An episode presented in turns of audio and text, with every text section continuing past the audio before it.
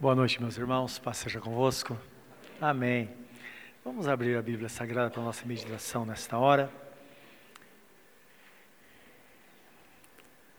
Vamos ler neste momento um dos Salmos, Salmo 103. Esse salmo que vamos ler é um salmo de Davi. Nós bem o conhecemos, não é verdade? Que ele, ele teve uma trajetória de vida debaixo da graça do Senhor, com altos e baixos.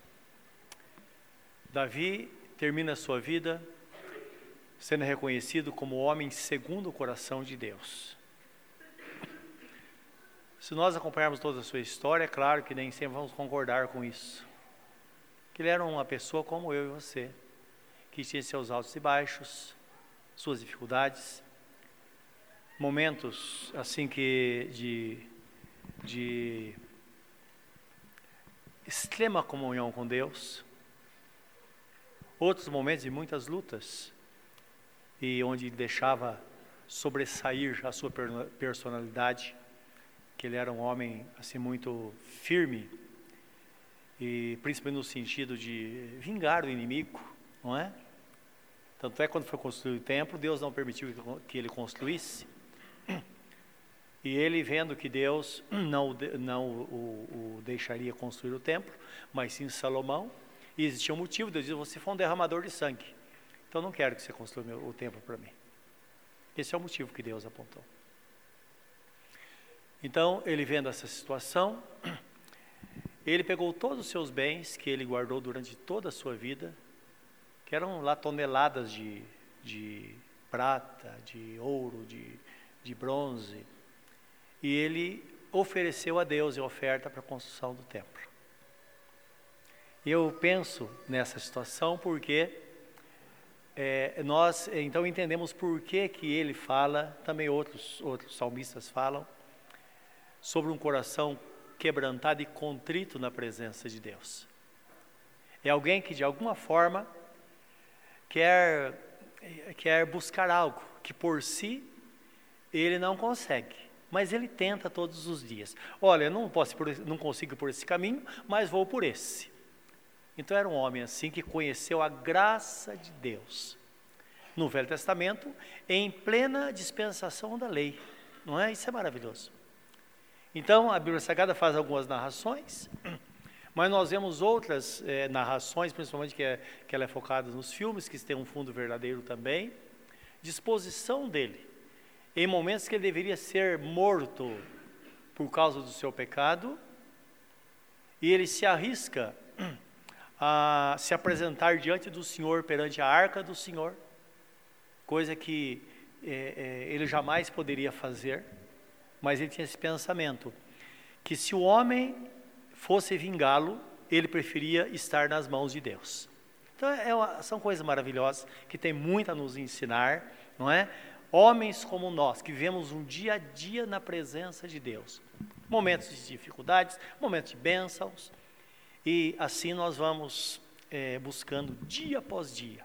Não é? Cada dia que passa, nós estamos aproximando do grande dia. E que lá, quando chegar, Deus chega, chegue para nós e diga: Olha, servo bom e fiel você foi fiel no pouco, eu vou te colocar sobre o muito. Você vai falar, Senhor, eu tentei, não é? E essa tentativa, ela tem o seu valor por causa da intenção no nosso coração, que pode ser descrita como nossa fé genuína na pessoa de Jesus Cristo. Senhor, eu não consegui fazer, mas eu criei todos os dias naquele que fez por mim. Não é? Essa é a expressão da graça de Deus para a igreja em nossos dias. Que Deus nos abençoe na compreensão desta palavra nesta noite. Vamos orar. Querido Deus, que a tua graça esteja sobre nós nesta hora, nos enchendo com tua santa presença, dando-nos, ó Deus, tudo aquilo de que precisamos para trilhar este caminho na tua presença, porque o nosso objetivo é chegar lá, é estar de fato na presença do Senhor, cumprir a nossa vida nesta, o nosso ministério nesta jornada. Isto é o nosso propósito, a nossa missão aqui nesta terra. Para que lá, quando chegarmos lá, possamos dizer: Senhor, Eu combati o bom combate, acabei a carreira e guardei a fé. Que assim seja com cada um de nós. E para isso, nós somos edificados e fortalecidos na tua palavra. É ela que traz vida a nós, é ela que nos fortalece, é ela que traz, é ela que indica o caminho, é ela, Senhor, que nos fortalece e nos prepara para a vida. Que assim seja hoje, em nome de Jesus, diante da disseminação da tua santa palavra. Amém, Senhor. Amém. Então, o Salmo 103, nós vamos fazer um comentário sobre os primeiros versículos, até o versículo 6. Mas eu queria ler com os irmãos todo o Salmo, que ele é, é maravilhoso. Então diz assim o Salmo: Bendiz, ó minha alma, ao Senhor, e tudo o que há em mim bendiga o seu santo nome. Bendiz, ó minha alma, ao Senhor, e não te esqueças de nenhum de seus benefícios. É Ele que perdoa todas as tuas iniquidades e sara todas as tuas enfermidades. Quem redime a tua vida da perdição e te coroa de benignidade e de misericórdia. Encha a tua boca de bens, de sorte que a tua mocidade se renova como a águia. O Senhor faz justiça e juízo a todos os oprimidos. Fez notório os seus caminhos a Moisés e os seus feitos aos filhos de Israel. Misericordioso e piedoso é o Senhor, longânimo e grande em benignidade. Não repreenderá perpetuamente, nem para sempre conservará sua ira. Não nos tratou segundo os nossos pecados, nem nos retribuiu segundo as nossas iniquidades. Pois quanto o céu está elevado acima da terra, assim é grande a sua misericórdia para, os que os, para com os que o temem. Quanto está longe do Oriente, o Oriente do Ocidente, assim afasta de nós as nossas transgressões. Como um pai se compadece de seus filhos, assim o Senhor se compadece daqueles que o temem. Pois Ele conhece a nossa estrutura e lembra de que somos pó. Porque o homem são os seus dias como a erva, como a flor do campo, assim floresce. Pois passando por ela o vento logo se vai e o seu lugar não conhece mais. Mas a misericórdia do Senhor é de eternidade a eternidade sobre aqueles que o temem, e a sua justiça sobre os filhos dos filhos, sobre aqueles que guardam o seu conserto e sobre os que lembram dos seus mandamentos para os cumprirem. O Senhor tem estabelecido o seu trono nos céus e o seu reino domina sobre tudo. Bendizei ao Senhor, anjos seus, magníficos em poder, que cumpris as suas ordens, obedecendo à voz da sua palavra. Bendizei ao Senhor todos os seus exércitos, vós, ministros seus, que executais o seu beneplácito. Bendizei ao Senhor todas as suas obras, em todos os lugares o seu domínio. Bendize, ó minha alma, ao Senhor. Amém. Louvado seja Deus. E a ordem divina é essa: não te esqueças de nenhum dos seus benefícios. E lembrando que nós estamos aqui no, no 31 ano desta igreja, e se nós pararmos para pensar quanta coisa Deus já fez por nós, quantas orações de socorro nós já fizemos a Deus, em todas elas, de uma forma ou de outra, nós olhamos e, e, e, e é, concluímos que, que de fato ele esteve lá, cuidando, abrindo portas, consolando. Às vezes, algum momento, nós víamos que parece que não era exatamente aquilo que nós queríamos, mas depois nós acabamos descobrindo que de fato o melhor foi aquilo que Deus fez, porque o que Deus fez abriu portas para que outras bênçãos viessem a nós não é verdade? Porque assim como o abismo chama outro abismo, as bênçãos de Deus chamam outras bênçãos também, não é? Então Deus vai, vai trabalhando em nossa vida, traçando os caminhos e meandros em nossas vidas que nós não entendemos, mas o propósito é que se cumpra a palavra que diz que todas as coisas contribuem juntamente para o bem daqueles que amam a Deus, daqueles que são chamados pelo seu propósito. A vida cristã é como o vento. Como Jesus Cristo disse: Não se sabe de onde vem nem para onde vai, no entanto, ouve-se a sua voz. Então, quando nós olhamos para nós, pega a sua vida e vê quanta coisa já aconteceu, quanta mudança, não é? Ora está aqui, ora está ali, não é? De repente você pensa que tem estabilidade do emprego, perde o emprego, depois tanta coisa acontece, vida familiar, tudo isso faz parte do propósito de Deus, e quando nós entendemos isso, depois de todas essas reviravoltas que acontecem na nossa vida, como diz um dos salmos, é Ele nos levando a um porto seguro. Nós vamos chegar lá, dentro da mais perfeita vontade de Deus.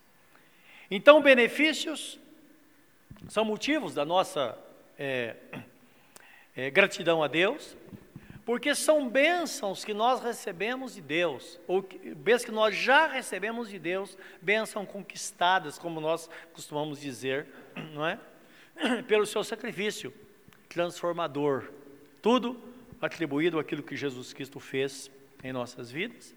Porque tudo que ele fez se transforma em promessa. Não é? Nós ouvimos hoje, falando aqui, ou, ou em palavras, que não foi somente uma pessoa que disse, da, da forma que Deus, é, a forma que Ele conduz as coisas, levando as coisas na Sua vontade. E aquilo que advém do sacrifício é que são coisas que se transformam em promessas para a nossa vida. Isto é, aquilo que Jesus passou por nós, o seu desamparo, foi para que nós não ficássemos desamparados em hipótese alguma, em momento nenhum, de fato, ele vai nos desamparar. Portanto, não nos esqueçamos daquilo que Jesus Cristo fez, de todas as bênçãos que ele derramou sobre a nossa vida mas principalmente por aquelas, meus irmãos, que está à nossa disposição. Que é importante nós entendermos isso, né? Que as suas bênçãos estão à disposição daqueles que estão no caminho. Quando uma pessoa, se ela se afasta do caminho, as portas se fecham. Ela volta para o caminho, então as portas se abrem. É muito interessante isso, a forma que Deus trabalha na vida de uma pessoa. Agora é importante que cada crente saiba que Deus tem sempre algo, uma bênção reservada para nós. Uma bênção reservada para nós. E em velório nós às vezes encontramos pessoas que nós não vemos há muito tempo, né? Eu encontrei com uma irmã que, que foi colega de faculdade, e lá ela estava passando um, uma situação muito difícil. Estou falando aí de 15 anos atrás. Muito difícil. Eu me lembro que ela dizia: Olha, coisa, como minha vida, olha, transtornou tudo. E hoje, eu a cumprimentei, ela disse: Olha, a minha vida foi transformada, como Deus tem me abençoado. Eu achava que tudo estava acabado e, pelo contrário, hoje eu experimento bênçãos que eu nunca imaginava que Deus tinha reservado para mim. É o que está escrito. Primeira Epístola de Paulo aos Coríntios 2,9 diz assim: que as coisas que olhos não viram, nem ouvidos ouviram, nem jamais subiram ao coração do homem. Isto é, nós às vezes nem pensamos. São as coisas que Deus tem reservado para aqueles que o amam. Então, permaneça no caminho. O melhor está por vir. Deus tem o controle de tudo e certamente ele tem coisas especiais para os seus filhos, ele tem coisas especiais para nós, coisas que nós nunca imaginamos e por isso nós podemos louvá-lo e agradecê-lo. Esse é o motivo de nós rendermos graças a ele. Então, no mês como esse, o mês todo, nós estamos falando sobre ter gratidão no coração, sobre celebração, pensar naquilo que Deus fez por nós. E como a pastora diz, que tem coisas que às vezes não tem muito sentido, a gente gozar essas bênçãos como igreja, como organização. Porque a igreja tem dois aspectos: tem o lado humano e tem o lado organizacional. Então nós temos dever para com o governo. A igreja, de fato, lá organizacional é exatamente como uma empresa. Então tem que estar tudo em ordem, tem eh, mil coisas e burocracias. Mas tem outro lado humano que somos nós, organismo vivo. Pessoas, com, na ceia, nós lemos o texto em 1 Coríntios capítulo, capítulo 10, versículo 16 e 17, que falam que nós somos da mesma essência. Nós participamos do mesmo pão, porque na verdade, todos nós, como igreja, somos um pão, diz a palavra. Então, mostramos de fato que todos nós temos a, a temos a mesma essência. Não é? Eu uso um linguajar que a gente usava na roça, que numa situação dessa a gente dizia, olha, minha mãe que falava com os filhos, né, quando estavam brigando, vocês são farinha no mesmo saco. Isso é da mesma essência. Então, assim somos nós. Então, às vezes é muito incômodo. A igreja, como organização, está tudo em ordem, as coisas acontecendo.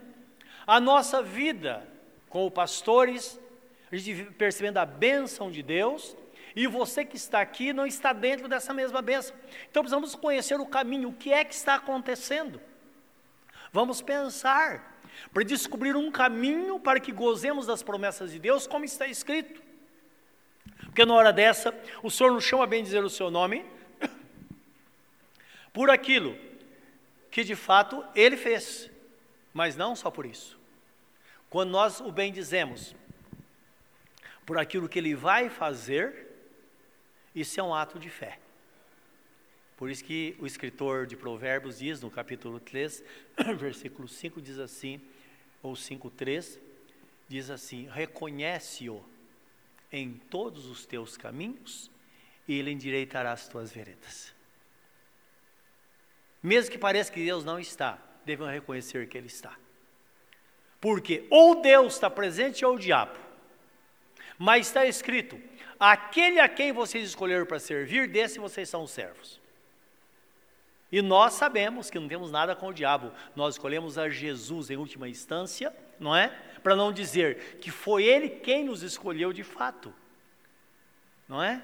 Então a Bíblia fala que nós o escolhemos, nós somos servos dele, mas aí Jesus fala: olha, sabe que eu escolhi vocês, não foi, foram vocês que me escolheram. Isto é o Espírito Santo, o Deus na sua bondade, ele enviou o seu Espírito para nos convencer de que nascemos em pecado, éramos pecadores, não só praticantes do pecado, mas pela natureza pecaminosa que estava em nós.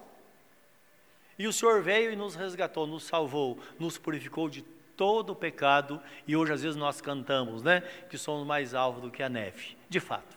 Porque Deus disse: Ainda que seus pecados sejam vermelhos como a carmesim, se tornarão brancos como a neve. Ainda que sejam como a escarlata, que é um, vermelho mais intenso, eles tornarão branco como a branca lã. E aquele que quiser e ouvir, comerá o melhor da terra. É a proposta de Deus, meus irmãos, para nós enquadrarmos na vontade dEle. E talvez você esteja aqui hoje e sua situação, sua vida não é tão, não é tão cômoda assim, talvez você sente até incomodado num momento como esse, porque sabe que a sua vida não condiz com o momento que você está vivendo, aqui como igreja. Renda-se ao Senhor, busque a Deus, como está escrito: humilhai-vos debaixo da potente mão de Deus, para que a seu tempo ele vos exalte. Não seja uma pessoa orgulhosa, porque diz que Deus, ele abate os soberbos, mas ele dá graça aos humildes. E nós pensamos em Davi quando ele escreve esse salmo, ele é essa pessoa. Ele é essa pessoa. Ele que orou dizendo: Cria em mim, ó Deus, um coração puro e renova dentro de mim um espírito reto, um espírito voluntário. Que a nossa oração seja assim e tenha certeza, como está escrito: a um coração quebrantado e contrito, Deus não desprezará. Ele vai nos acolher, porque Ele habita com a pessoa que tem o um coração quebrantado. E a Bíblia fala aí no livro do profeta Isaías, capítulo 66, que o coração contrito é aquele que treme diante da minha palavra, diz o Senhor. É que um momento como esse, você está aí, você diz, Senhor, eu sei que o Senhor está falando comigo. É esta pessoa. Salmo 119, que tem todo o salmo, um salmo muito longo, tem mais de 150 ou 150 versículos ou mais, não me falha a memória agora. E todo o Salmo 119 exalta a palavra de Deus. E é o Salmo de Davi. E ele, eh, falando da palavra de Deus, ele diz assim: Quando eu ouço a exposição da tua palavra, eu me estremeço. Então, esse é o coração de fato, não é que ele tinha. Bendiz, ó minha alma, o Senhor, o que exclama ele aqui. De que forma nós podemos é, bendizê-lo? com profunda gratidão, como nós já falamos, por tudo aquilo que Ele é, aquilo que tem feito em nossa vida e por aquilo que Ele vai fazer. E é interessante isso, sabe por quê? Você já ouviu falar, ou já leu no livro de Mateus, e também me parece que Marcos, na celebração da ceia? Então descreve assim, que Jesus, ele pegou o pão, partiu, deu graças, ofereceu ao Pai, e deu aos seus discípulos. Ele estava ensinando a sua encarnação e a sua morte e ressurreição. E depois que todos participaram, diz que ele cantou um hino.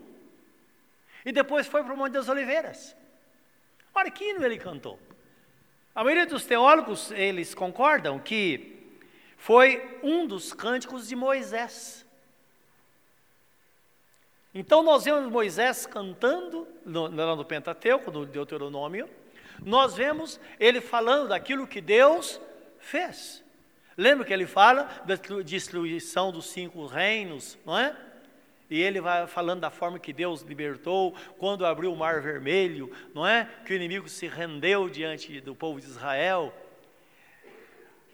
Agora, quando nós vemos no livro de Apocalipse, nós vemos aqui, é, fala que o, o, o, o, apóstolo João, na visão, ele fala que, eles, que ele via pessoas cantando, pessoas vitoriosas, cantando o hino de Moisés e também o do Cordeiro. Então já começa a falar da obra expiatória de nosso Senhor Jesus Cristo, mas nós percebemos as promessas de Deus que estão por se cumprir. Então, quando a Bíblia fala de eventos da Bíblia Sagrada, que são situações históricos da Bíblia, então nós vemos em muitas coisas que hão de acontecer, mas dentro dessas coisas nós vemos Deus tendo um plano especial para a sua igreja, distinguindo a igreja do mundo. O mundo permanecendo no pecado, como está escrito, aquele que está sujo, suje-se mais. E a igreja de Cristo, que procura cada dia estar na presença dele, ele fala: aquele que está limpo, que limpe-se mais. Não é? Então, mostrando esta obra, que de fato nós estamos em dois reinos: reino deste mundo e o reino de Deus. E Ele nos chama na Sua palavra, meus irmãos, para que nós part sejamos participantes de fato do reino de Deus. O reino deste mundo, a Bíblia Sagrada fala que ele jaz no maligno. Está falando todo o sistema do mundo. Que você sabe muito bem como as coisas funcionam. Não é? Nós não pertencemos a este reino, nós pertencemos ao reino de Deus. Então busque aperfeiçoar a sua relação com este reino, até porque, diz a Bíblia, nós somos transportados do reino das trevas para o reino do Filho do seu amor. Então nós estamos em Cristo. Outra hora a Bíblia nos fala livro de Efésios que nós estamos assentados nos lugares celestiais em Cristo Jesus. E é interessante que o termo assentado não é simplesmente você estar parado ou sentado em algum lugar, mas está falando de assentamento. Já ouviu falar sobre a reforma agrária? Isso é a mesma situação em todos os países. Então, a pessoa recebe um lote de terra do governo e ela é assentada ali. Ela ganha o título daquela terra. É assim. Deus, por meio de Jesus Cristo, nos deu o título do lugar onde nós estamos. Nós somos filhos de Deus. E se somos filhos, somos herdeiros de Deus, co-herdeiros com Cristo, se com Ele padecermos, para que com Ele também sejamos glorificados. Então, mostrando realmente a nossa relação, não é? E quando nós temos relação, nós vamos perceber então que de fato a nossa vida está segura. Quando a Bíblia fala, Hebreus capítulo 13, 8, que Jesus é o mesmo ontem, hoje será eternamente, Ele está tentando nos lembrar que isso fique no nosso coração, que Jesus que esteve conosco no passado, Ele está agora e vai estar no futuro. Quando se fala de passado, talvez você diga, puxa vida, mas faz tão pouco tempo que eu estou servindo ao Senhor, porque todos os dias pessoas novas se convertem mas de pensar que no passado, você sem Jesus, já tinha proteção de Deus, é uma coisa extraordinária, não é? Isso porque ele está fora do tempo, ele é o, é, ele é o, o Pai da eternidade. Então, nós estamos presos ao tempo, Deus não. É por isso que não, não, a pessoa não deve se admirar que mesmo antes de servir a Deus, Deus já estava preparando, conduzindo todas as coisas Assim como tudo foi convergido ou di direcionado em Jesus, agora Ele nos pega e nos direciona ao lugar onde Ele gostaria que nós estivéssemos hoje aqui, para dizer: Senhor, muito obrigado, porque até aqui o Senhor nos ajudou. Nós vemos na Bíblia Sagrada, o livro de Apocalipse, quando no céu, ah, todos ah, os habitantes do céu cantando, então dos céus, da terra, debaixo da terra, a Bíblia fala, rendendo graças a Jesus por aquilo que ele fez. Porque o forte é isso aí, o que ele fez. Devemos pensar aquilo que ele fez por nós. Como na ceia do Senhor, comemos e bebemos em memória dele, pensando no sacrifício dele, o que ele fez por mim o, o, pagamento que ele deu, o quanto ele pagou, como diz o apóstolo São Pedro na sua epístola, capítulo 1, versículo 19, diz que nós não fomos comprados por prato, ouro ou qualquer coisa perecível, mas fostes comprados com o precioso sangue de nosso Senhor e Salvador Jesus Cristo, sangue de um cordeiro imaculado. E é interessante, vamos ler um texto, está no Apocalipse, capítulo 5, 8, 8 a 5, de 1 a 14 que mostra Jesus sendo adorado nos céus. E é interessante que você prestasse atenção na leitura, porque num dado momento ele diz assim: Eu vi um cordeiro como que se estivesse morto. Como Jesus, ele aqui na terra, ele sempre fala que ele é o cordeiro de Deus que tira o pecado do mundo. João Batista testifica, ele se mostra como esse cordeiro que seria imolado. O profeta Isaías profetizava dizendo que ele, como uma, ovelha muda, ele foi levado ao matadouro. É interessante que João vê todas essas coisas.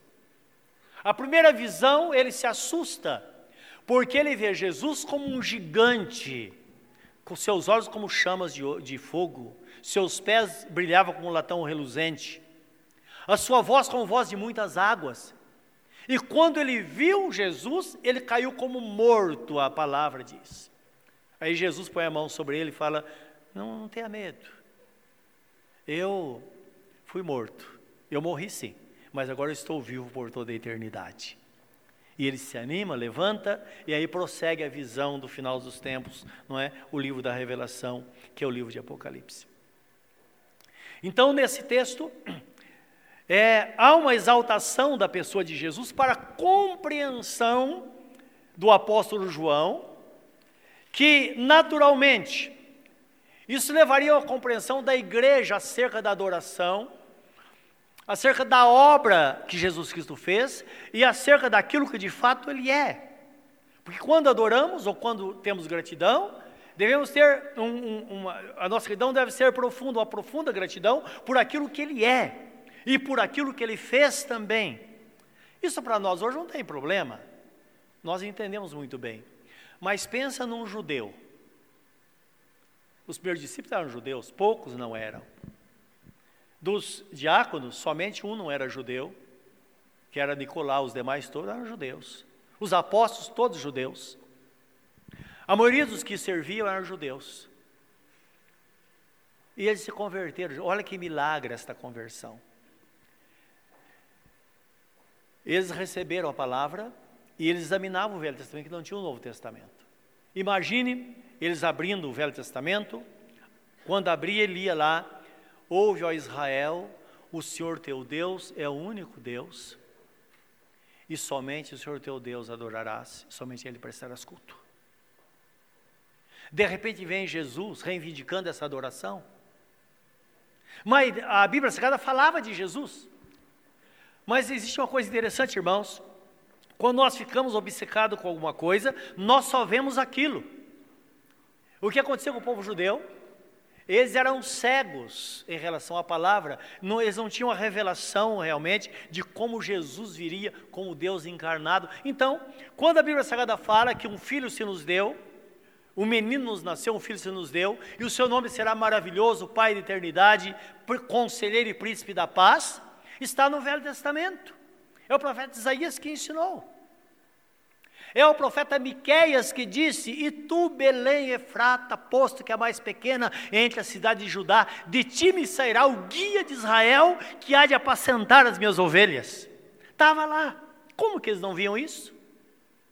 Eles preferiam dizer: Olha, vamos apredejá-lo porque ele se faz Deus e está reivindicando a adoração.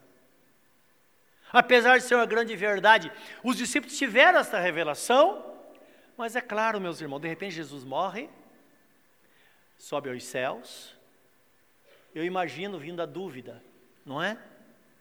Então João é levado em visão. E eu creio que quando ele volta, ele fala: Irmãos, vocês não sabem o que aconteceu.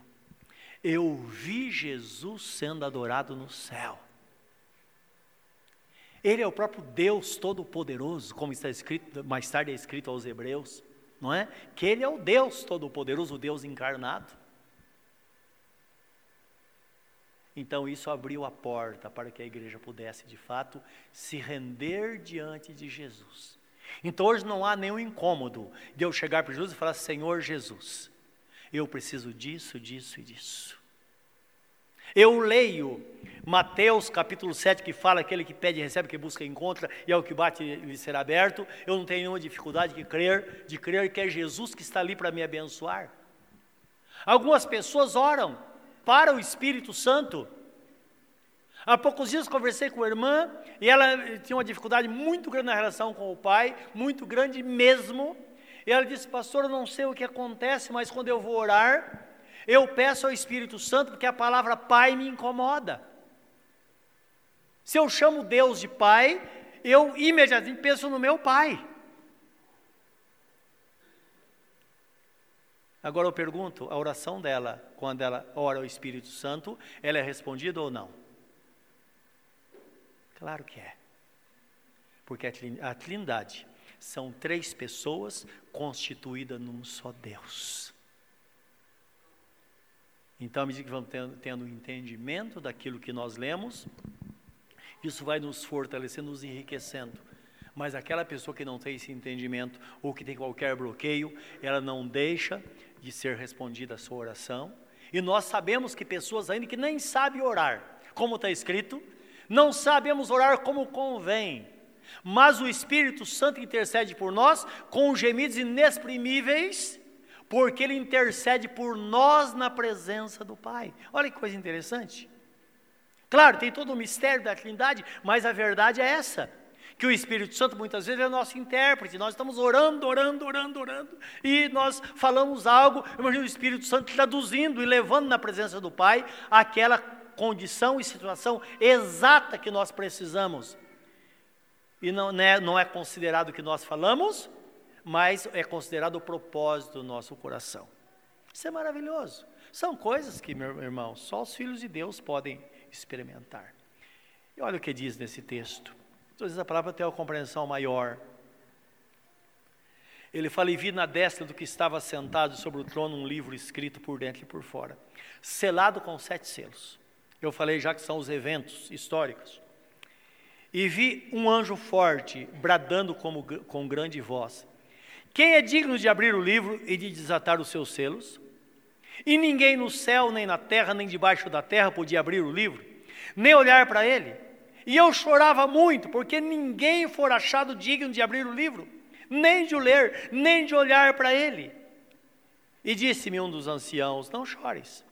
Eis aqui o leão da tribo de Judá, a raiz de Davi, que venceu para abrir o livro e desatar os seus sete selos. E olhei, e eis que estava no meio do trono e dos quatro animais viventes, e entre os anciãos, um cordeiro, como se havendo sido morto, e tinha sete chifres, ou sete pontas, e sete olhos, que são os sete Espíritos de Deus enviados a toda a terra.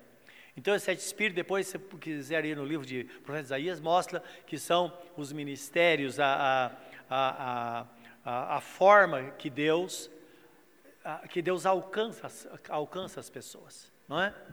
Então, fala do espírito de conhecimento e outros, outros dons que ele dá à igreja através de Jesus. Versículo 7.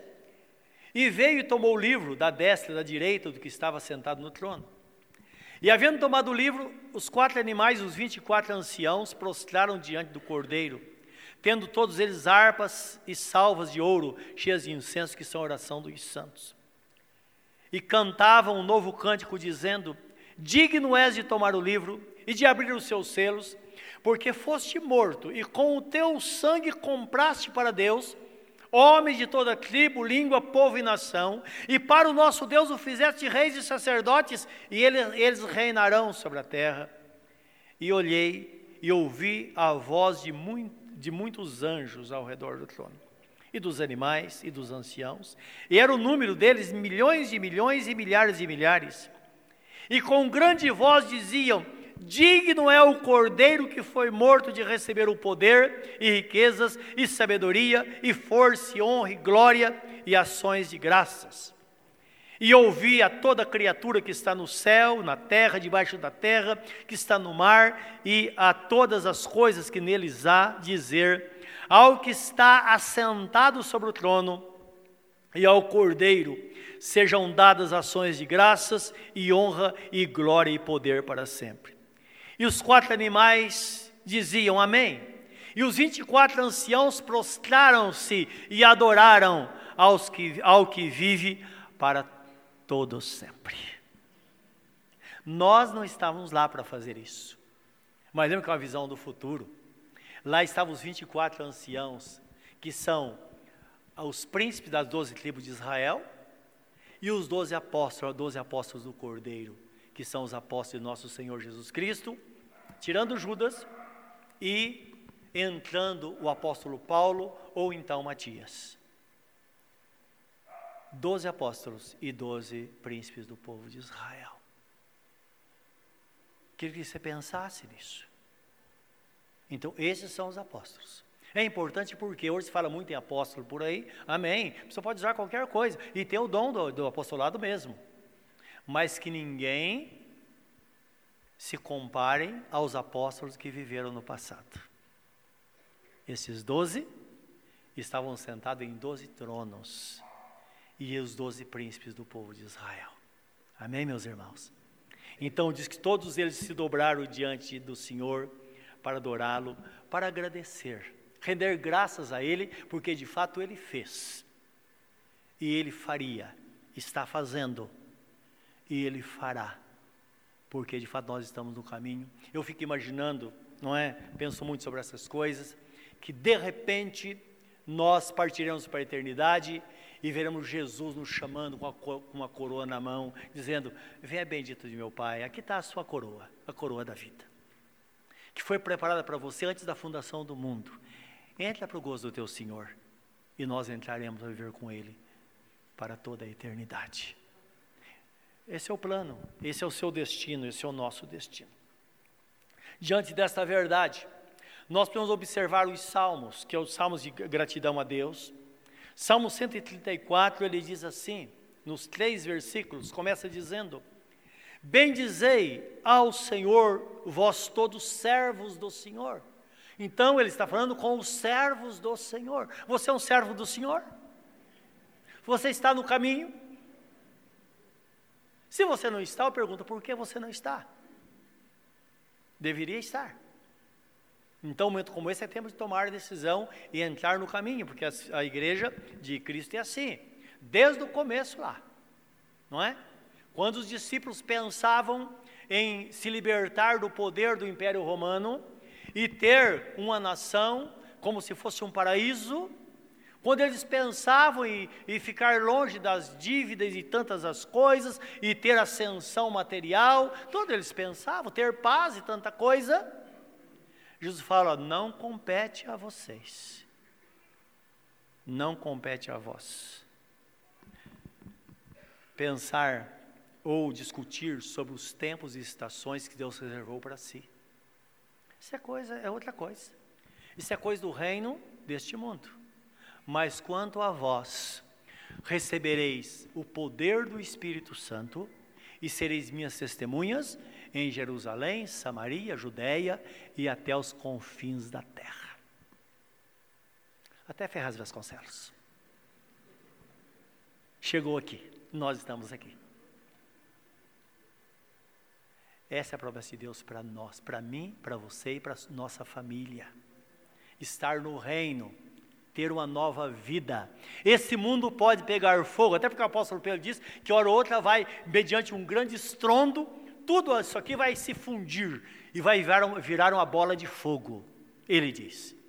Mas nós, diz a Bíblia Sagrada, aguardamos novos céus e nova terra onde habita a justiça. Os irmãos estão entendendo? Nós estamos em outro caminho, estamos em outro lugar, estamos assentados em lugares celestiais, nós temos nosso território. Esse lugar que nós temos em Cristo, ninguém poderá tirar. Para tirar, teria que passar por cima dele. E ainda mais, ele nos dá garantia dizendo: aquele que vem a mim, de maneira nenhuma eu lançarei fora. Portanto, não fuja da presença de Deus, porque de fato Ele nos quer bem. Então, bendizei ao Senhor, bendizei ao Senhor todos os servos do Senhor, que assistis na casa do Senhor nas horas da noite. Ora, ergui as mãos para o santuário e bendizei ao Senhor.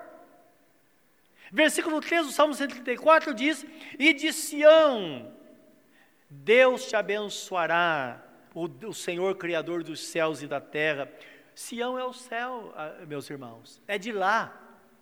Deus está olhando para nós, Ele cuidando de nós, como diz o Salmo 113, que fala da obra da, obra da redenção, fala do Redentor.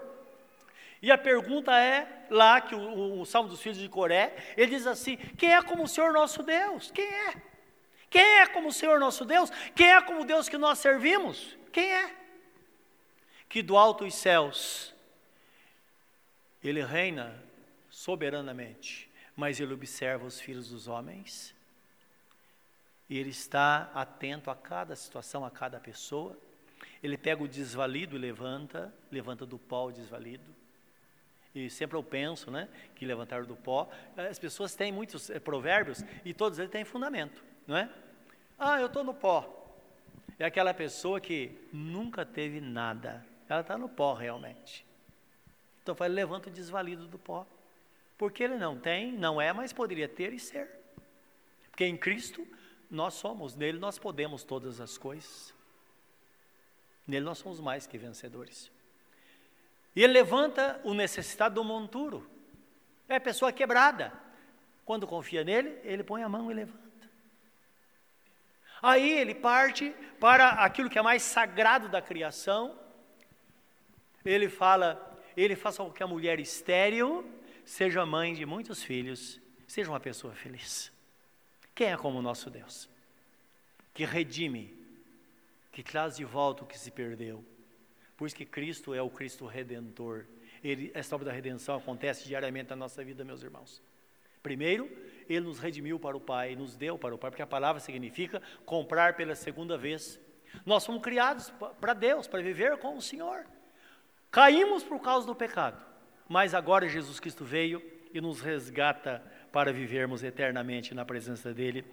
Em outra, outras palavras, nós somos de fato destinados à vitória.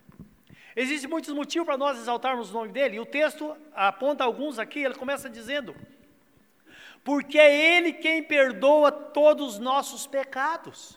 É Ele quem perdoa. Devemos bem dizer ao Senhor, esse é o principal motivo, porque nossos pecados são perdoados. Imagine você se os nossos pecados não fossem perdoados, como seria, o que seria de nós? Nós não seríamos novas criaturas, estaríamos todos perdidos.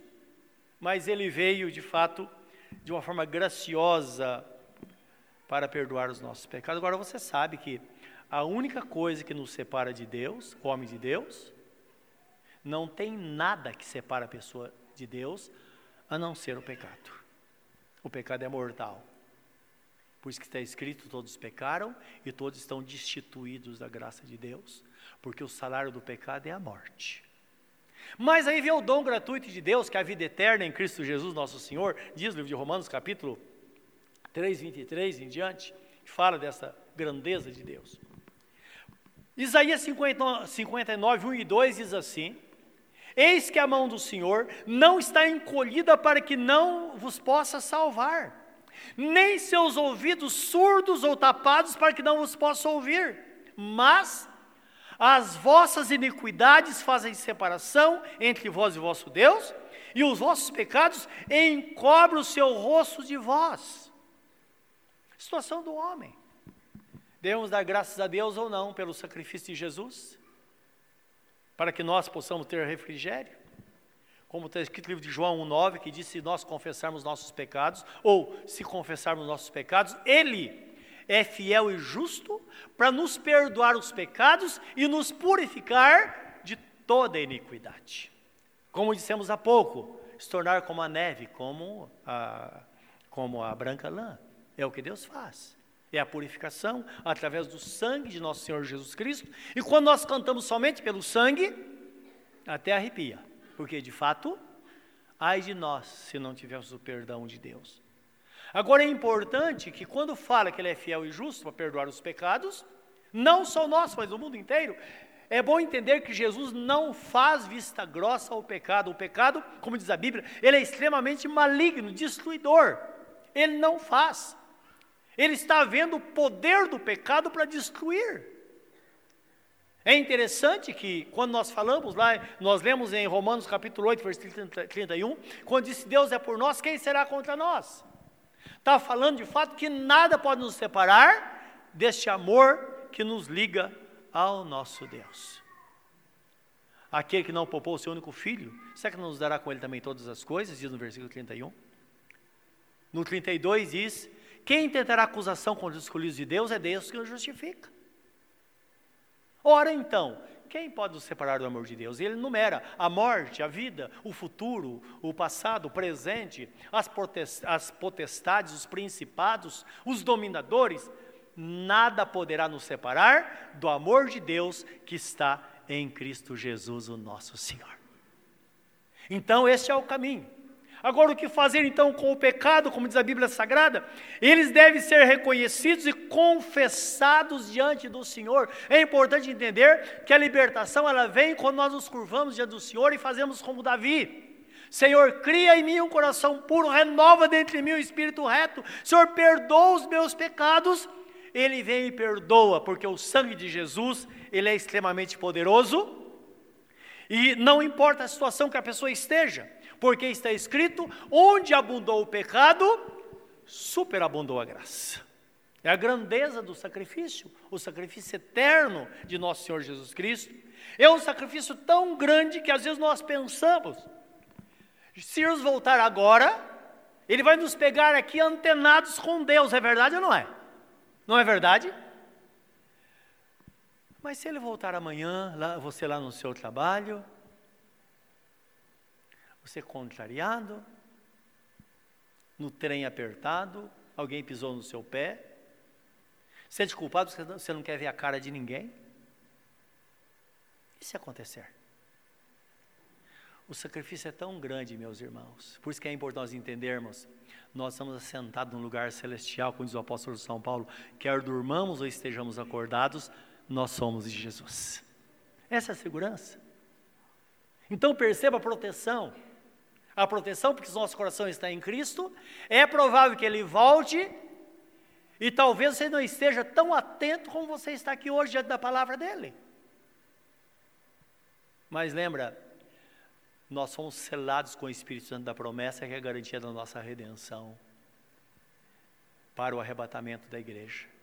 E eu costumo pensar em como se tivéssemos em nós um, um metal ferroso, alguma coisa, não é? Está lá em nós. De repente Jesus aparece nas nuvens, que diz que ele vai ficar nas nuvens. Imagine a força como um grande imã, puxando todo mundo para a presença dele. Essa é a verdade, quando fala de selo do Espírito Santo, está falando exatamente disso. Por isso que Davi, ele prevendo esse tempo de refrigério, não tempo de perturbação, mas de refrigério para aqueles que estão em Cristo. Ele diz no Salmo 32, 1, ele diz assim: Bem-aventurado aquele cuja transgressão é perdoada e cujo pecado é coberto. Agora é importante entender que esta bem-aventurança está sobre aquele que nunca entregou sua vida a Jesus. Talvez seja o seu caso hoje. Talvez você não saiba o que fazer. Esta é a bem-aventurança. Deus está presente e está pronto para perdoar os seus pecados e fazer de você uma nova criatura como está escrito na Bíblia Sagrada, e deixar o passado para trás. Como diz a Bíblia Sagrada, vocês não eram povo, mas agora sois povo, vocês são povo de Deus. Ele faz isso. É, é a, a previsão aqui de Davi acerca da provisão dada por Deus para que esta bem-aventurança estivesse sobre nós. Mas também essa bem-aventurança, ela recai sobre aquela ovelha. Vamos pensar no filho pródigo. Que de repente, cheio de confusão, uma coisa ou outra, ela facilita e de repente se afasta da igreja, está no mundo. A bem-aventurança está sobre esta pessoa. Por isso que ela é tida como uma, pessoa, uma ovelha desviada. O que faz o bom pastor? Deixa 90, as 99 presas e vai atrás da perdida. Ela trazendo no seu ombro. E há uma grande festa. Talvez seja o seu caso hoje. Talvez você tenha pensamento de Deus, tenha acusado ele daquilo que ele não é. Não. Nosso Deus é um Pai amoroso. Então você acha que ele te abandonou? Pelo contrário, você o abandonou e ele tem estado no seu calcanhar desde que você abandonou a presença dele.